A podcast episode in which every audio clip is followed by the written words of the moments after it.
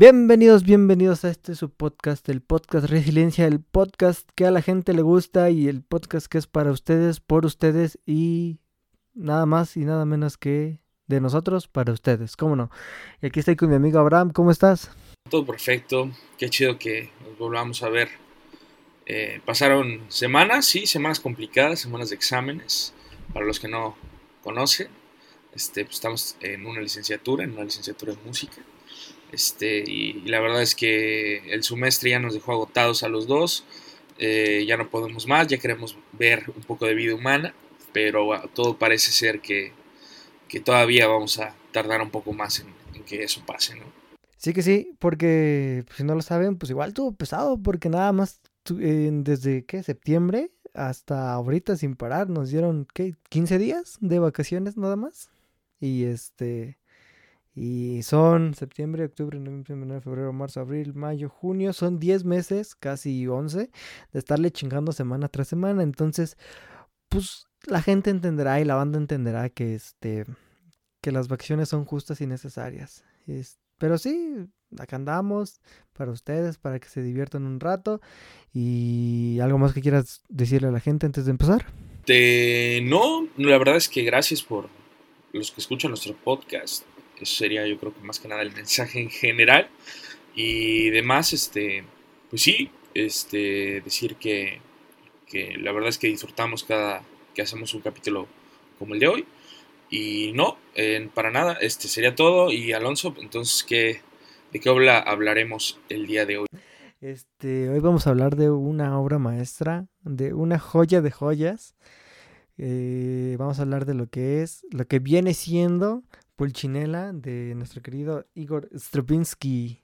¿Algo que decir para empezar? Este, no, la verdad es que gran obra, gran obra, este, la verdad, mucho de dónde, de dónde hablar, ahora sí que mucho, mucha tela de dónde cortar, este, pero no, si quieres empieza y ya yo te voy siguiendo. Eh, sí que sí, este, pues bueno, ¿qué podemos decir? Eh, de Pulchinela Stravinsky, yo creo que es no creo que sea su top, este, en cuanto a obras, pero, pero yo creo que está ahí dentro del 5, de sus, de sus cinco mejores obras.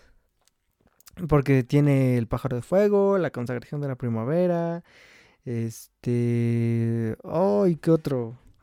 Bueno, tiene importantes y más reconocidas esas dos. Pero a mí me gusta mucho, me gustó mucho esta obra y por eso la escogimos esta semana. Porque a mí se me hace una joya de orquestación. Porque es este. Mm, es impresionante cómo eh, se atreve a mezclar cosas este, del pasado, del, del barroco, como tomar temas de Pergolesi y cosas así, y se nota en, en que los movimientos de, de las suites este, tienen nombre de, y son formas que se utilizaban antes, como gabota, minueto, tarantela, este dueto, el cual es una joya, el dueto de que lleva trombón con, con cello, es una joya, pero de eso hablaremos adelante. Y este mm, me gusta cómo combina eso con las este con las sonoridades y armonías del este del periodo neoclásico, porque para mí es bien importante la época y el año pues, específico en la que la compuso, que es 1920, justo unos años después de que acabara la, la Revolución Rusa y la Primera Guerra Mundial, que no son poca cosa, entonces que después de que tuvieras tanto este desmadre global, que te pongas una joyita como esta y digas, toma música, ahí está una de mis joyas más grandes, este, y, y como toda la música clásica, perdura hasta nuestros días. Entonces, justo la época fue precisa, porque en, en unos años tan mierdosos, si me lo permites, este, que pongan una joyita de estas, que te combina lo viejo con lo nuevo, con lo innovador, a mí se me hacía una joya. Sí, y sobre todo lo que dices, ¿no? ¿Cuántas obras nos dejó el, compositor? Eh, bueno, eso igual es parte de lo que vamos a hablar hoy. Eh, Igor Fyodorovich Stravinsky, ¿no?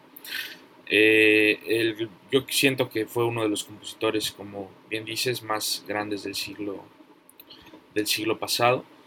Sin duda alguna nos dejó composiciones que hasta la fecha llegan a ser obras maestras cuando las aborda alguna orquesta. Este, por ahí dijiste La Consagración, El Pájaro de Fuego, Petrushka. Este, claro, son obras bastante que.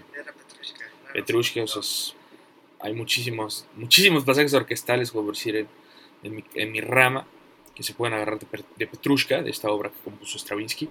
Eh, y sí, eh, terminar con eso, terminar que, que, esta obra es excelente para empezar con, un poco de su música, para empezar a conocer el estilo y ya después pasar a, obras más grandes como, como, las que mencionamos. Este, sí, en sí la obra eh, hay bastantes versiones en, YouTube, igual eh, por ahí en Spotify, me parece. Este, yo escuché una versión en, en YouTube que me encantó y, y varias versiones en Spotify que ya había escuchado.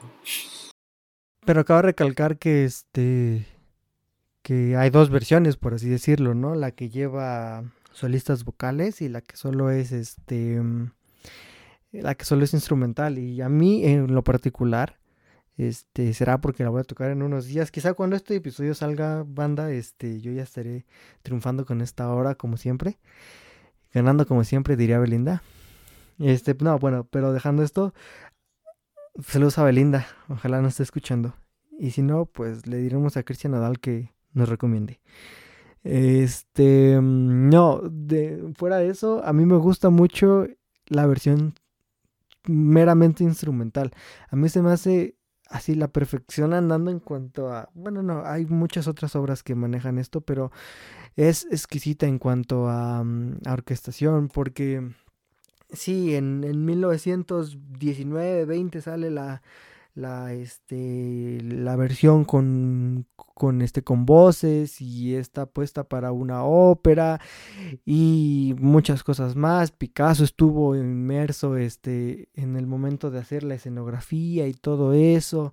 Y el que era este mm, como el promotor de las óperas le dio partituras inéditas a, este, de Pergolesi a Stravinsky y todo eso, y eso se me hace muy bueno.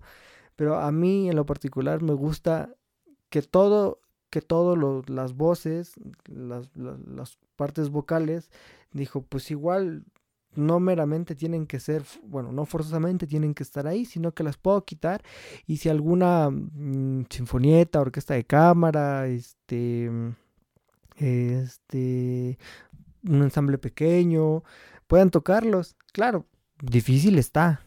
Y, las orquestas tienen que estudiarlas y está perringo. Pero a mí me gusta que pues, tienes las dos opciones. Si quieres montarte la ópera, pues te la montas y, es una joya. Pero si tienes la parte meramente instrumental, igual no le pide nada a la otra. Y a mí me gusta mucho la, la, este, la instrumental porque, güey, ocupa el trombón y dices como, ah, qué hermoso. Yo que soy trombonista, para mí es una de las cosas más bonitas que puedes tocar. Sobre todo los últimos movimientos, a mí se me hacen una joya en cuanto a, los pasajes de orquesta para trombón. Pero bueno, cada quien puede escuchar su versión. Totalmente, totalmente. Este, vaya, lo que, lo que agregaste yo creo que resume un poco el, trasfondo de esta obra, pero también podríamos agregar que eh, sí, retomando esto, eh, decía que, eh, bueno, es, es, originalmente un ballet compuesto por este gran compositor, es, Igor Stravinsky, y está basada en una obra del siglo XVIII eh, que va en torno a un personaje, que el principal, como el nombre de la obra, se llama Pulcinella o Polchinella originario de la comedia del arte. La comedia del arte era un estilo que surgió en el siglo XVI en Italia, que era conocido como el teatro popular. Vaya, eh, era una tradición del Renacimiento italiano, donde este, se utilizaban distintos recursos del teatro, del teatro literario, etc. Y en sí este, surgió de esto. Eh, igual cabe, cabe destacar que que siendo así Stravinsky la describió como una de, su primera, una de sus primeras obras. En sí hay un texto que Stravinsky que Stravinsky dice que es como una epifanía cuando él ve reflejada en su totalidad en la obra todo lo que hizo posible. ¿no? Es una historia de amor, dice también, y más que nada es una mirada al espejo, ¿no? Algo poético. Pero sí, en sí la obra me, gustó, al igual que, que, Alonso. Es una obra de, de, un carácter muy, muy, muy, muy, muy, este, stravinskiano, si lo queramos llamar así. Pues nada, lo que este lo que a mí me gusta es igual la combinación que ya había mencionado, la combinación que hizo eh, las, todas las ideas tan ingeniosas y rimbombantes de Stravinsky con la con la este, música de Pergolesi. Yo creo que eso es lo más adecuado porque si tú la escuchas, tú no dices esta obra es de 1920, tú dices este claro, es, es, es, de más antes, es anterior, porque las melodías son muy digeribles para lo que estamos acostumbrados a escuchar de, de Stravinsky. A mí se me hace una joya que digas, qué, increíble es este, qué digerible es, esta música. Me gusta igual la historia de, la ópera, si, tienen la oportunidad busquen acerca de la ópera. Es, este son problemas amorosos todo en todo el tiempo que he visto óperas siempre son temas amorosos que si no es este la mujer perdidamente enamorada del hombre es el hombre vengándose de la mujer es la mujer vengándose del hombre y eso está vuelvo a lo mismo este me hace pensar en las óperas del barroco, de cuando se iniciaron las óperas, que el tema principal y el tema central era el amor. Entonces, me gusta eso, que supo cómo combinar lo digerible de las melodías con sus armonías y sus orquestaciones y el conjunto de, este, de ideas alocadas y revolucionarias que tenía y de poder decir, esta es una joyita más que yo les dejo, no es lo mejor que tengo, sin embargo, no por ser lo más conocido o por no, no ser lo más tocado, este, deja de ser menos importante. Entonces es eso nada más, que se atrevan a, mm, a escuchar la obra, las dos versiones, este yo te preguntaría, ¿cuál es tu de la parte de la mm, versión instrumental, cuál es tu, tu movimiento favorito? Si tienes alguno. Si tengo uno favorito, la verdad es que no he escuchado tanto esta obra como para decir algo muy, muy, muy favorito. Pero si no me equivoco, si mi,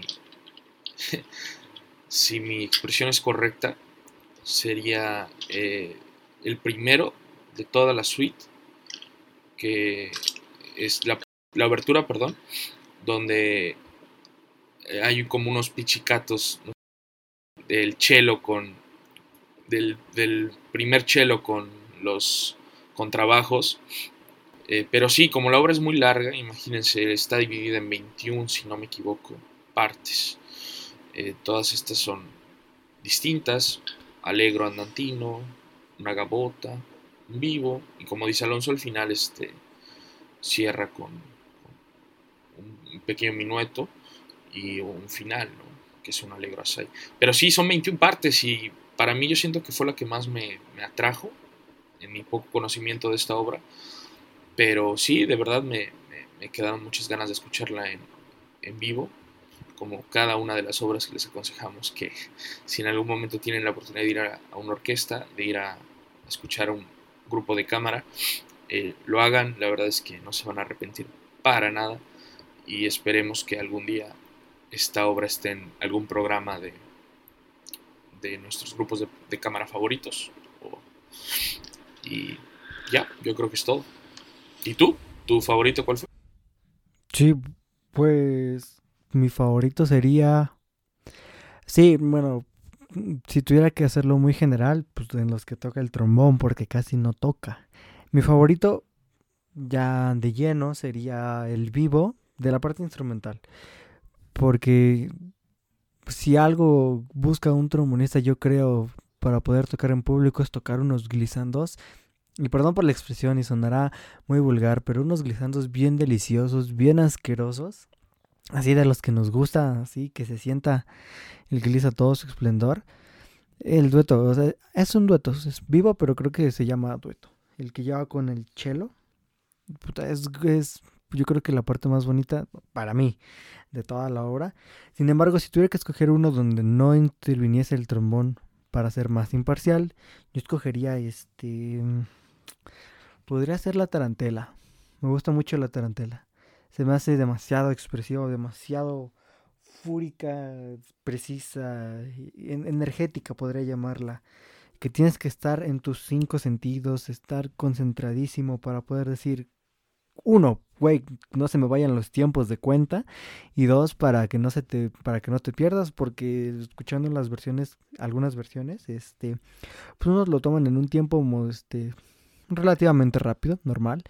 Y otros sí se agarran hechos la mocha y dices como, güey, aguanta vara, ni siquiera puedo contar, no, tienes que estar muy concentrado. Entonces a mí me gusta mucho la tarantela, me gusta igual mucho el inicio porque desde el inicio te está exponiendo que va a ser una obra majestuosa, pero te está abriendo las puertas de la obra, de la mente de Stravinsky. La, la es igual muy buena.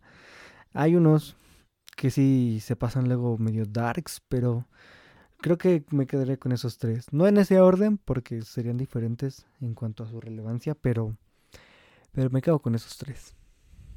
Eh, como, como para cerrar, yo creo un poco este tema, sería importante decir que por más tecnicismos que usemos en nuestra plática anterior, o por más tonterías que digamos, el fin de todo esto es que ustedes reciban un nombre de una obra para poder escuchar cada episodio, ¿no?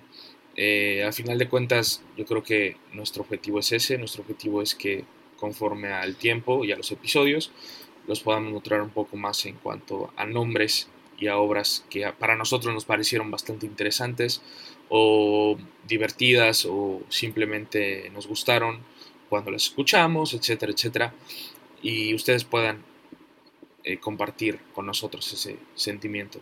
Fuera de, de lo musical que nosotros digamos, eh, el objetivo es ese, ¿no? El objetivo es que ustedes más, cada, cada que pasen los capítulos, se vayan enamorando un poco más de, de lo que es la música en general, ¿no? Ya dejamos eso de la música académica, la música popular, eso no existe aquí. Eh, supongo que Alonso igual está de mi, de mi parte. Para mí, pues ya uno tiene un criterio para decir que la música, la música es, es literalmente música, o sea, no, no existen barreras en cuanto a eso, nosotros mismos las, creamos como músicos y como personas, pero X. Este, yo creo que es todo, ¿no? Sí, bueno, de eso, ya para acabar eso, este, tienes razón, la verdad. Yo estaba eh, haciendo un trabajo el otro día sobre el sacabuche. Saludos a los que hacen lo mismo que en el sacabuche. Este, saludo al sacabuche. y este, me di cuenta de que la música no está peleada una con otra. Eh, hablando, bueno, en una conferencia un maestro nos dijo que el sacabuche en las épocas en las que fue muy importante era sinónimo de, virtuosismo, de improvisación, que era lo más cercano que podíamos tener al jazz de hoy en día. Entonces imagínate que te hagan la comparación de que el jazz y el sacabuche son eran relativamente cercanos, a mí se me hace muy bueno, o sea, quiere decir que que la música está entrelazada una con otra y no tienes por qué discriminar la música. Así como ahorita estamos en el mes del orgullo y que no tienes que discriminar a las personas por, sus orientaciones y por su orientación sexual, este tampoco hay por qué discriminar la música. Bueno, y saludos a todos nuestros amigos que pertenezcan a y que se sientan identificados con, con el orgullo de este mes. Este, claro, entonces no tienes por qué discriminar las cosas sin, sin antes este conocer su trasfondo. Entonces yo creo que eso sería todo de en cuanto a la música. Pero podemos pasar a los siguientes temas, claro que sí, cómo no. Eh, ¿Algún tema en especial que quisieras platicar hoy? Este, la verdad es que sí. Eh, justo antes de iniciar el podcast estábamos hablando eh, un poco acerca de, de, varios temas que surgieron las anteriores semanas a esta grabación. uno de los que más se me viene a la mente es, es una pregunta para Alonso, ¿no? Igual yo posteriormente la contestaré. Eh, es, relacionada a todo el tema polémica que pasó los días anteriores a las elecciones, o el día anterior a las elecciones, con este tema de los youtubers y figuras públicas que, pues vaya, eh, dijeron su opinión en sus redes sociales. Pero dejemos eso de lado y mi pregunta principal sería para Alonso. Oye, güey, para ti, ¿qué es un influencer? Bueno, si tomamos el hecho, vamos a hablarlo para lo que la gente es un influencer. Para la gente, un influencer es alguien que los mueve, que los, que los hace hacer cosas que la gente no esperaba hacer. Personas que, que tienen mucha influencia y que determinan muchas acciones de la vida de las personas. Entonces, en, en general, eso es un influencer. Para mí un influencer es alguien que te... Sí que te... Vamos a hacer una redundancia que te influye, pero para cosas buenas, no para cosas malas. Este, porque ahora ya hoy, hoy en día cada, cada persona, cualquier persona con o sin preparación puede ser un influencer y la verdad eso a mí no se me hace correcto. Un, un influyente, si lo queremos este, mexicanizar o traducir, es alguien que, que, te influye a ser una mejor persona, alguien que dices, gracias a él pude tener la inspiración, este, la, la motivación para hacer las cosas, entonces es eso, no cualquier pelele que te dice, este, ¿qué onda? Oye, te invito a que sí, me sigas en mis cuentas de Twitter y este y que les des like a esta página que te ofrece productos muy buenos. Eso no es un influencer, ese es un vendedor, ese es alguien que se dedica al marketing, eso no es un influencer para mí. Influencer, por ejemplo, ahora que estamos en casa de, con mi querido maestro de trombón en Hunter, saludos al maestro, este eh, en, los, en las clases poníamos videos de YouTube de calentamiento de maestros que valen la pena, maestros profesionales que se dedican ya a lo top, top, top de lo top y, amablemente suben sus calentamientos, sus rutinas al YouTube y los poníamos en clase y yo digo, eso es un influencer, alguien que me está dando las facilidades de ser una mejor persona y que me motiva a ser una mejor persona. ¿Por qué? Porque no todos los días tienes una, este, la oportunidad de conocer a alguien así. Entonces, este o de sí, de conocerlo, tomar una clase con ello, y no solamente en la música, en cualquier persona, con cualquier este ámbito, con cualquier área. No, no, no, todos los días tienes la posibilidad de conocer a alguien con tanto poder de convencimiento ni de convocatoria, no pero que tengas herramientas como estas, como el YouTube y todas las redes sociales para poder conectar directa o indirectamente con este con los maestros y con los que realmente sí son influyentes, eso es lo bueno, eso es un verdadero influyente, alguien que te motiva a ser mejor. Pero para ti, ¿qué es un verdadero influyente, amigo? Un influencer, perdón. Como tú dices, mexicanizándolo, pasándolo a nuestro idioma, eh, una persona influyente, en este caso, separándolo de una figura pública totalmente, porque figura pública, tú bien lo dijiste, puede llegar a ser una persona del medio, del entretenimiento, de la comunicación, que simplemente eh, no da ni su propia opinión y simplemente hace su trabajo, ¿no? En este caso hay muchas personas, muchísimas, que, que justo esto pierden el, el, valor o, o la responsabilidad moral que hay frente a, a veces miles o millones de personas que, los ven diario, ¿no?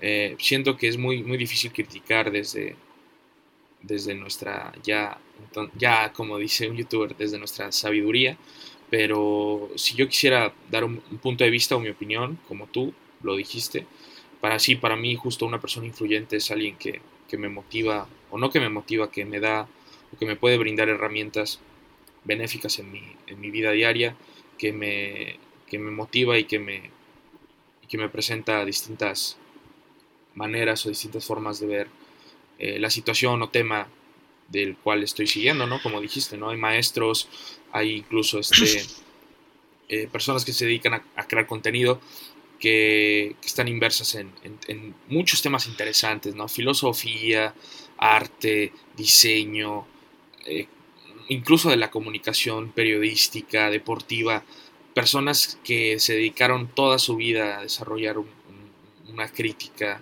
y, todo dedicaron, hasta la fecha dedican todos sus conocimientos para, para justo desarrollar un trabajo bueno y pulcro y, que tenga un trasfondo de verdad eh, que, pase toda esta barrera de, de, lo de lo asqueroso, ¿no? Que al final termina siendo basura, ¿no? Porque, porque literalmente, sin, sin darnos cuenta, nosotros a veces seguimos a personas que, que simplemente no aportan nada en nuestra vida y lo único que hacen es eh, llenarnos un poquito de, de, basura o porquería nuestro, nuestro tiempo, nuestros minutos y no nos damos cuenta, ¿no? Es, es bien sencillo dejar de seguir a una persona que, que, que simplemente no, no, aporta nada a nuestra red social, en, en, nuestra vida, en, nuestra, nuestro ambiente. Así, así como también yo invitaría a la gente que se queja, ¿no?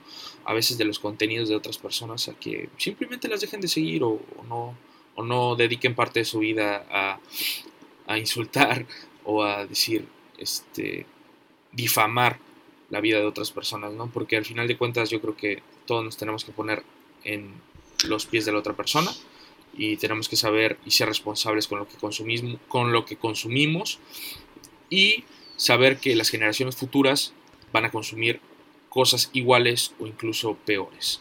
Y eso es alarmante porque imagínense en el futuro que sus primos, sus sobrinos, sus hijos, incluso puedan llegar a consumir este tipo de cosas que sinceramente si yo o Alonso hubiéramos tenido esa crecido en esa generación, yo creo que nuestro criterio sería totalmente distinto al que al que tenemos ahora. Gracias a Dios nuestros, nuestros principales influencers, yo creo que hasta la fecha son nuestros papás y, o las personas más influyentes en nuestra vida y yo creo que van a ser así siempre o nuestras personas cercanas a la familia en este caso. Y, así, ¿no? Yo creo que más que nada separar esa, esa, esa, figura y nunca, nunca, nunca para nada, por más que queramos a, o, admiremos a una persona, ponerla en un, en un, pedestal, ¿no? Yo siento que es algo muy peligroso y siento que, que solo muy pocas personas retomando esto, yo incluso pondría como, no sé, a las mamás, personas que de verdad se merecen ese, ese, esa connotación. Pero sí, yo creo, en mi opinión personal, yo siento que sí está bien seguir a gente por entretenimiento, totalmente, es, es válido, pero también tener en cuenta las consecuencias de, de, lo que lleva eso, ¿no? Sí que sí, este, y tienes toda la razón, porque realmente el mote de influencer, pues lo damos pues porque nos gusta utilizar palabras del inglés, pero realmente influencer significa un influyente y lo vamos a decir así, no tiene por qué ser influencer una persona pública.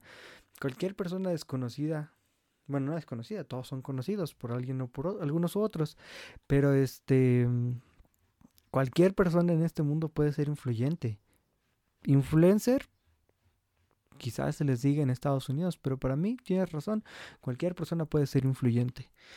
Es eso, la verdad, y la verdad, bueno, retomando un poco del inicio de esta conversación, cuando mencionas a los influencers que tuvieron a bien este seguir publicando cosas políticas dentro de la este dentro de la veda electoral pues volvemos a lo mismo para mí ellos no son este, influencers son mercenarios que, que por dos tres pesos o por mucho o por poco que les paguen este venden sus palabras porque saben que su alcance es muy es mucho. Pero si no fuera nadie o tuvieran muy poco alcance, créeme que no les pagarían nada. Es más, estarían ellos mismos ofreciendo para que les paguen. Entonces, qué mal por ellos. Qué bien si realmente lo hicieron porque apoyan a los candidatos y candidatas, partidos, ideologías que apoyaron cuando no tenían que apoyar, porque cada quien es libre de serle fiel o seguir o ser este partidario, funcionario de cualquier partido político de México que se les ocurra. Sin embargo, si solamente lo hizo por dos, tres pesos, pues la verdad que mal. Uno, pues porque está infringiendo, infringiendo una ley, está infringiendo las leyes. Y dos, pues porque solamente buscó su beneficio y no pensó realmente en que todo lo que él hace iba a repercutir en millones de personas. Pero bueno, te digo, cada quien es libre, todos somos libres de votar por quien sea, de hacer de nuestra vida política un reverendo pepino como queramos, mientras tú creas en ello. Si lo haces por mercenario, pues qué mal por ti.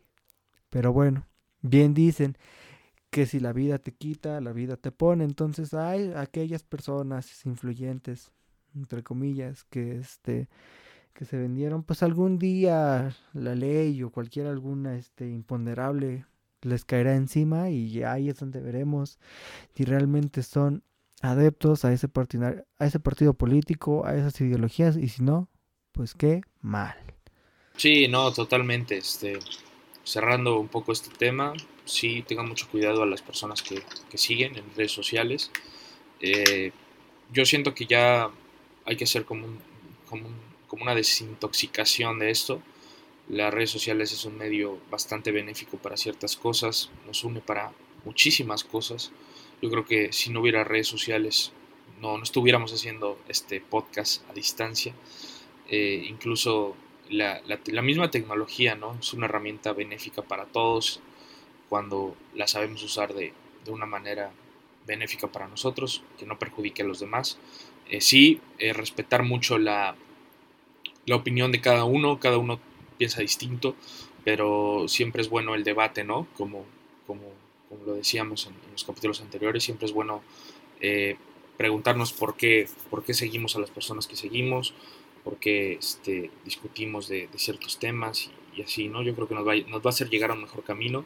Y, y sí, ¿no? Esta, esta manera de ver las cosas, cuantificar los likes, cuantificar las, las, eh, las reacciones, es algo, es algo exageradamente inhumano. Yo creo que a veces sentirnos mal porque, porque nuestra red social no es lo suficientemente grande como para llegar a influir en, personas o, ver como meta eso. Pero sí, cerrando con este, con este capítulo, yo siento que nos preguntemos cada vez más eh, por qué seguimos a los que seguimos y si este, nos fijáramos más en las verdaderas personas que influyen en nuestra vida, las cuales son nuestros amigos, familiares, este, compañeros, eh, trabajadores incluso, que conocemos del día a día, que de verdad son un verdadero ejemplo para, para nuestra vida. ¿no? Y, créanme que, que, al final de cuentas eso es, lo que, eso es lo que verdaderamente importa, porque esto va a haber, y yo creo que va a existir toda la vida, pero justo está en esa parte de darnos cuenta o quedarnos sin, ver la realidad, ¿no? Y la realidad es que hay gente que, no le interesa, que no le interesan sus valores propios, y, y sí, hay, hay, otro, hay otra parte, una minoría probablemente, que sí le interesa, así que de verdad eh, eh, importa lo que digas en, una, en frente de una cámara o en frente de, de miles o miles de personas. Y, sí, yo creo que por qué no dejar algo siempre positivo, algo que no que motive, sino que, que refleje el trabajo de, cada uno de nosotros. Y ya, yo creo que para cerrar es eso. Mi mensaje para cerrar es que sí nos fijemos cada vez más en, quién seguimos en las redes sociales y que poco a poco nos demos chance de platicar más y de ver menos el celular, ¿no? Siento que es algo más chido, ¿no? algo que ya perdimos bastante en esta pandemia, pero esperemos ya pronto recuperar. Sí, claro, y bueno, ya por último, para cerrar algo, un tema chusco. Este, yo creo que las, las elecciones en México han sido el mayor de los factores para que muchos estados hoy en día tengan semáforo verde. Ya veremos en dos, tres meses si es que ese semáforo verde fue casualidad o fue verdad. Pero bueno, con esto terminamos, gente. Muchas gracias por escucharnos. Les agradecemos mucho su apoyo. Por muchas o pocas reproducciones que tengamos, créanme que las apreciamos muchísimo. Es difícil tener un podcast en estos tiempos y más cuando toda la gente ya tiene post podcasts, podcasts hoy en día. Este, pero muchas gracias a todos los que nos escuchan y nada, estamos aquí para ustedes. Ya saben, cualquier rola que quieran comentar con nosotros, este bienvenida será y si tienen algún tema en particular que quieran hablarlo, pues igualmente será bien recibido. Muchas gracias gente. Síganos en las redes sociales como arroba podcast.resiliencia en Instagram y como podcast resiliencia en Facebook. Ahí estamos, ahí les estaremos compartiendo las siguientes eh, piezas, canciones y demás temas importantes que la vida nos, nos permita. Y bueno, y como tenía alguna directora en una escuela, y si yo no soy creyente, pero lo voy a decir tal cual como yo lo decía, y si Dios quiere, nos vemos hasta la próxima.